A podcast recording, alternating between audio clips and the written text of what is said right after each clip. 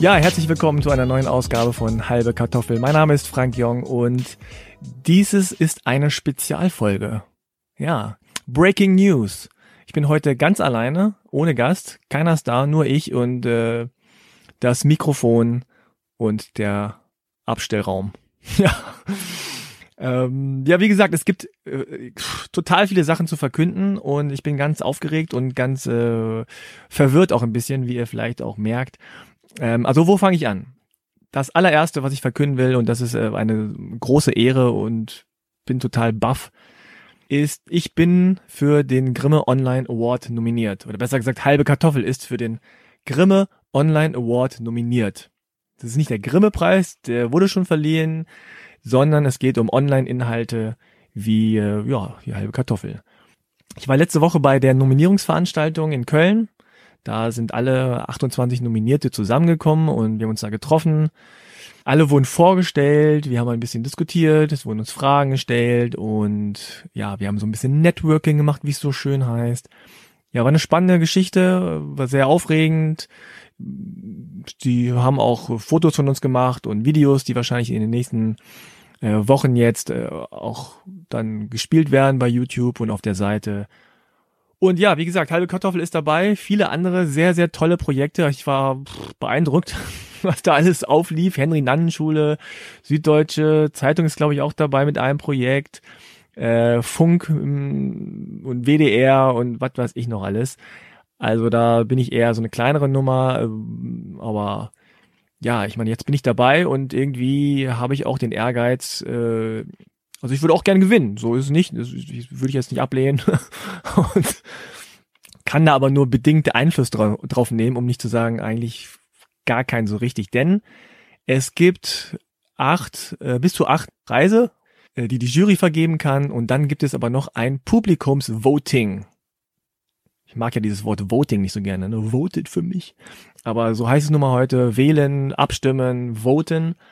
Und ähm, ja, da kommt ihr ins Spiel, da könnt ihr eingreifen zugunsten von halber Kartoffel, wenn ihr Bock habt. Und zwar geht es darum, dass ihr auf der Seite grimmeonlineaward.de 2018 Publikumsvoting bis zum 17. Juni abstimmt. Da sind alle aufgelistet, da geht ihr einfach auf halbe Kartoffel, ja, so ein Foto und dann klickt ihr da drauf und dann kommt so ein grüner Haken. Und dann müsst ihr unten eure ähm, Adresse eingeben, wenn ihr eins von den zwei Samsung Tablets, Tablets gewinnen wollt. Tablets, Tablets gewinnen wollt. Dann könnt ihr da eure Adresse angeben, müsst ihr aber nicht. Aber ihr müsst euren Namen angeben und die E-Mail-Adresse, glaube ich.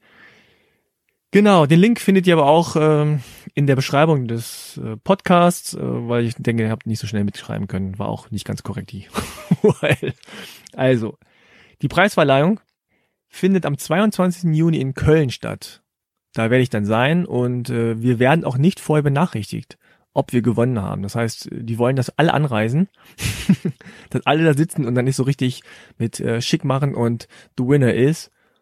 Ja, pff, also ich weiß gar nicht genau, wie mir da zumute wird, wenn ich daran denke. Ich habe auch noch gar keine Klamotten und so. Ich weiß gar nicht, was man da anzieht. und da muss ich mich da mal reinfuchsen und recherchieren und mal gucken, was da so letztes Jahr getragen wurde und genau das gleiche nachkaufen. Also ich werde da auflaufen irgendwie. Abends ist die Veranstaltung in der Flora in Köln, soweit ich äh, da richtig informiert bin. Ja, und ihr könnt da ein bisschen drauf Einfluss nehmen, indem ihr da votet und einfach so ein paar Haken setzt. Unter anderem vielleicht auch bei halbe Kartoffel. Dankeschön an euch, aber auch an alle, die zuhören, die irgendwie alles liken und die mir irgendwie folgen auf irgendwelchen Social Media Kanälen, die ich bespiele.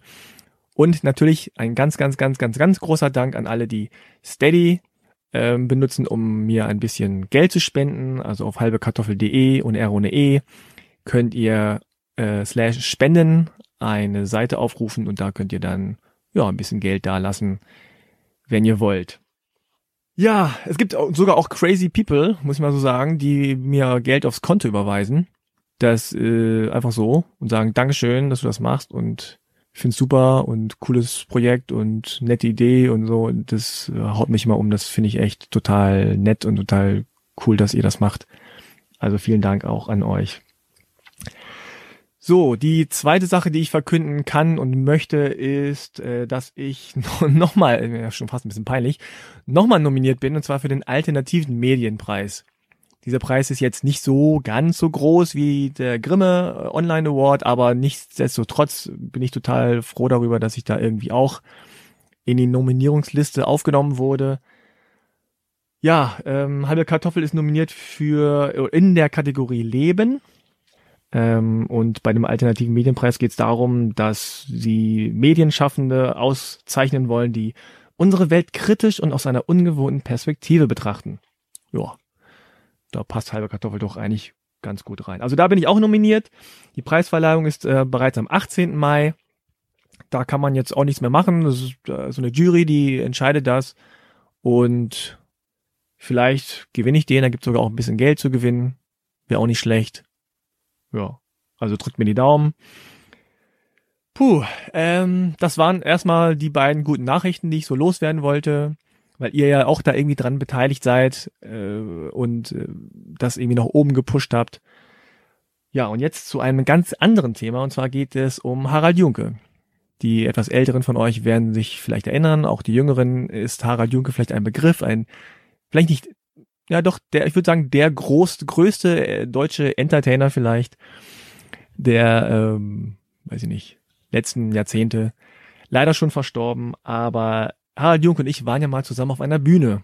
Nicht sehr lange, nicht sehr eindrucksvoll für die Nachwelt, aber äh, für mich war das sehr prägend irgendwie und ich habe eine sehr persönliche Geschichte für äh, die Website krautreporter.de aufgeschrieben, äh, weil diese Harald Jung Geschichte mich irgendwie ja mal seit mehr als 30 Jahren beschäftigt und ja, ich werde sie jetzt euch mal vorlesen ähm, weil ich sie auch für Krautreporter eingesprochen habe.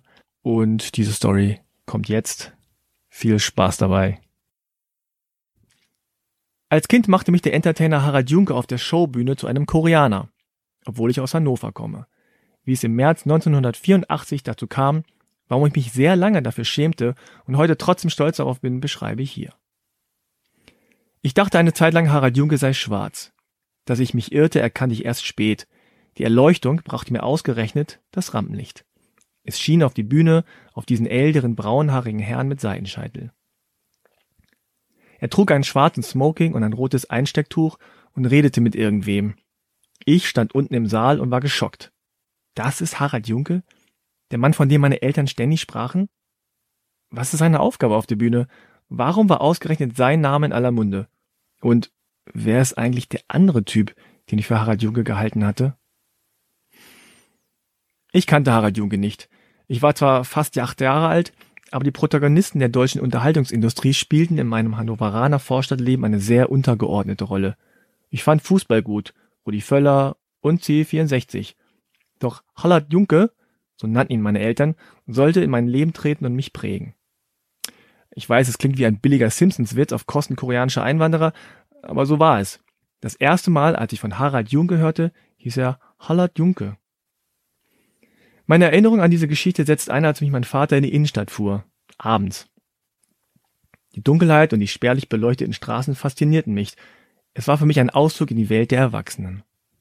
Ich hatte keine Ahnung, wohin wir fuhren, aber es war mir egal. Ich war draußen, quasi nachts, in der Innenstadt. Die nächste Erinnerung, ich stehe in einem großen Raum. Eine Art Foyer mit vielen anderen Kindern und ihren Eltern. Fremde Erwachsene sammeln uns Kinder ein und stellen uns auf. Wir laufen in Reihe und Glied, links herum, rechts herum, im Kreis. Fühlt sich ein bisschen an wie Kindergeburtstag, nur ohne Geschenke und Luftballons. Auch einige andere Kinder aus der koreanischen Schule waren für diese Aktion auserwählt worden und marschierten mit. Eine Sache fand ich besonders doof. Wir sollten uns an den Händen halten, zwei Kreise bilden, einen inneren und einen äußeren, und dann immer abwechselnd auf eine Bein seitlich hin und her wippen. Hätte ich mehr Schutzbär gehabt, hätte ich an dieser Stelle wohl gesagt, Leute, so nicht. Aber ich war sieben Jahre alt. Ich kannte das Wort Schutzbär nicht und Mut hatte ich auch keinen.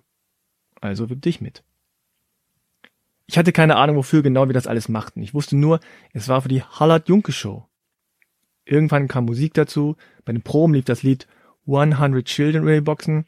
Wir hatten den Text vorher zum Lernen bekommen. Er war auf Englisch, was mich ein bisschen in die Bredouille brachte, weil ich mit sieben noch kein Englisch sprechen konnte. Aber ich bekam es irgendwie hin. Dann kam die erste Probe auf der Bühne. Groß war sie, von grellen Scheinwerfern erleuchtet, unten Menschen an Tischen. Wir gingen raus, liefen in Schlangenlinien und sangen 100 children, brave boys and girls. We come from nations from all over the world. 100 children marching along. 100 children singing their song. Aber was war das? Da sang noch jemand. Andere Kinder. Es kam aus den Boxen. Der Song, den wir die ganze Zeit gehört hatten, lief während unseres Auftritts. Und es war laut. Uns hörte man gar nicht. Ich weiß noch, wie empört und etwas verstört ich auf der Bühne herumirrte, dass ich mich gefragt habe, warum nehmen die nicht gleich die Kinder, deren Gesang aus den Boxen tönte? Warum singen wir mit, wenn man uns dann doch nicht hört? Das Prinzip des Playbacks war mir bis dahin nicht geläufig gewesen. Auch merkwürdig, warum singen wir von 100 Children, wenn wir in Wahrheit nicht mal 50 Kinder waren? Ich fand es irgendwie unehrlich. Ein wenig Erleichterung spürte ich aber auch. Ich kann mich beim Auftritt nicht lächerlich machen, wenn ich mich versinge, dachte ich. Hört ja keiner. Mit uns auf der Bühne stand nun ein großer schwarzer Mann, den ich zuvor noch nicht gesehen hatte, der gemeinerweise auch nicht zu den Proben gekommen war. Er stand regungslos in der Mitte herum, während wir ihn umkurften und ja auch umwippten. Seine Stimme war sehr tief, warm und auffällig angenehm. Aha, das ist also Hallard Junke. Kann echt gut singen, dachte ich. Die Erinnerung spielt einem ja so manchen Streich. Ich glaube, dass wir mehrmals vor Publikum auftreten mussten, bevor der echte große Abend der TV-Aufzeichnung kam. Vielleicht gab es aber auch nur eine Generalprobe. Auf jeden Fall weiß ich noch, dass mich meine Mutter nach einem Auftritt belustigt beiseite nahm. Sie sagte, ich solle doch bitte vermeiden, mich auf der Bühne am Hintern zu kratzen. Sie verwendete sicher andere Worte, aber die Botschaft war klar. Pool dir nicht am Po rum, wenn du im Rampenlicht stehst. Eine Message, die ich seitdem in mir trage. Ich hatte tatsächlich gedacht, dass es keiner sehen würde. Hinten in der Ecke, direkt beim U-Turn, an der Box würde es schon keiner bemerken. Falsch gedacht. Zum Glück war es nicht der ganz große Fernsehauftritt. Das nächste Gelächter brach aus, als ich zu erkennen gab, dass ich glaubte, der große schwarze Mann sei Harald Junke. Meine Eltern klärten mich auf, nein, das ist nicht Harald Junke, das ist er. Und dann zeigten sie auf einen hellhäutigen älteren Herrn im Anzug. Ich verstand die Welt nicht mehr. Aber der macht doch überhaupt nicht, dachte ich enttäuscht. Der dunkle Mann, der nicht Harald Junke war, hatte mich mehr beeindruckt. Er strahlte so eine Ruhe und Souveränität aus. Und gehört zu der Art von Menschen, bei denen man sich schlecht vorstellen kann, dass sie in der Lage sind, schnelle Bewegungen auszuführen. Was damit zusammenhängen könnte, dass er sich auf der Bühne kaum vom Fleck bewegte. Das war ja unser Job. Vor der großen Samstagabendaufzeichnung hatte ich nur einen Gedanken. Kratz dich nicht am Hintern. Ich trug meinen schwarzen Adidas Fußballschuhe, eine schwarze Hose, ein weißes Hemd und meinen Lieblings-Niki-Pulli mit weißen, roten und blauen Streifen, natürlich in die Hose gesteckt. Und dann ging's los. Wir Kinder liefen Polonaise ohne Anfassen, wippten hin und her, bildeten Kreise und sangen lauthals zum Playback. Der dunkle Mann stand da im Rampenlicht wie eine Lichtfigur und sang mit seiner geschmeidigen Stimme eine wichtige Botschaft an alle Erwachsenen. Don't blow up the world, don't kill all the flowers. Today this is your world, tomorrow it's ours.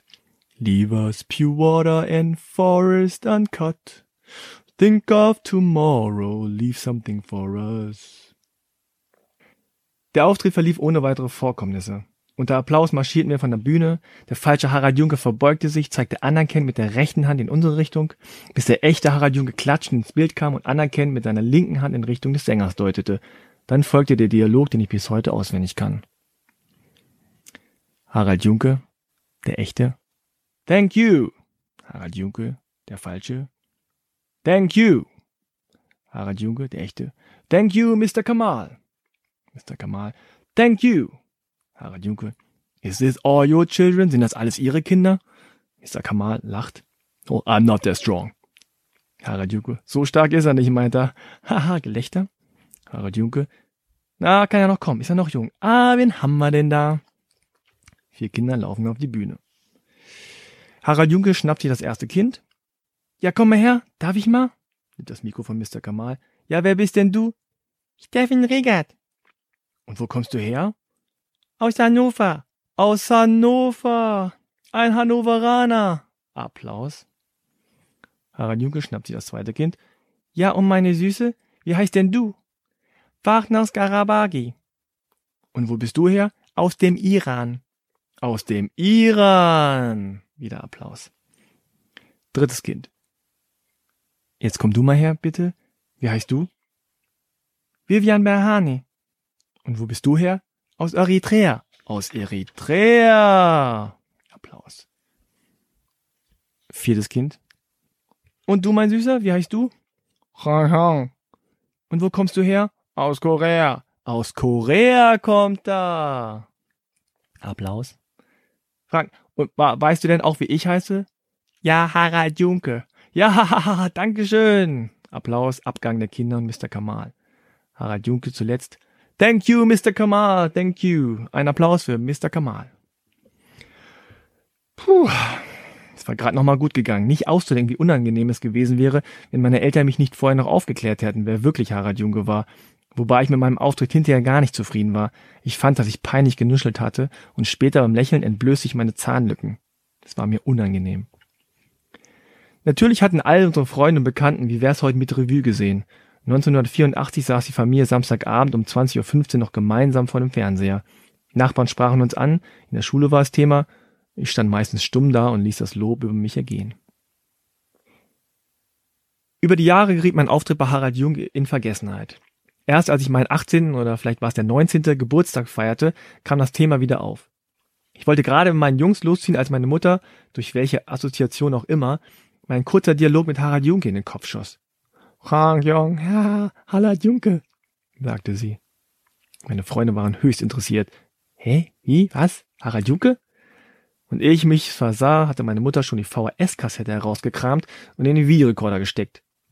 Ich hockte genervt und stinksauer auf der Treppe im Flur, während ich die Klänge von 100 Children vernahm.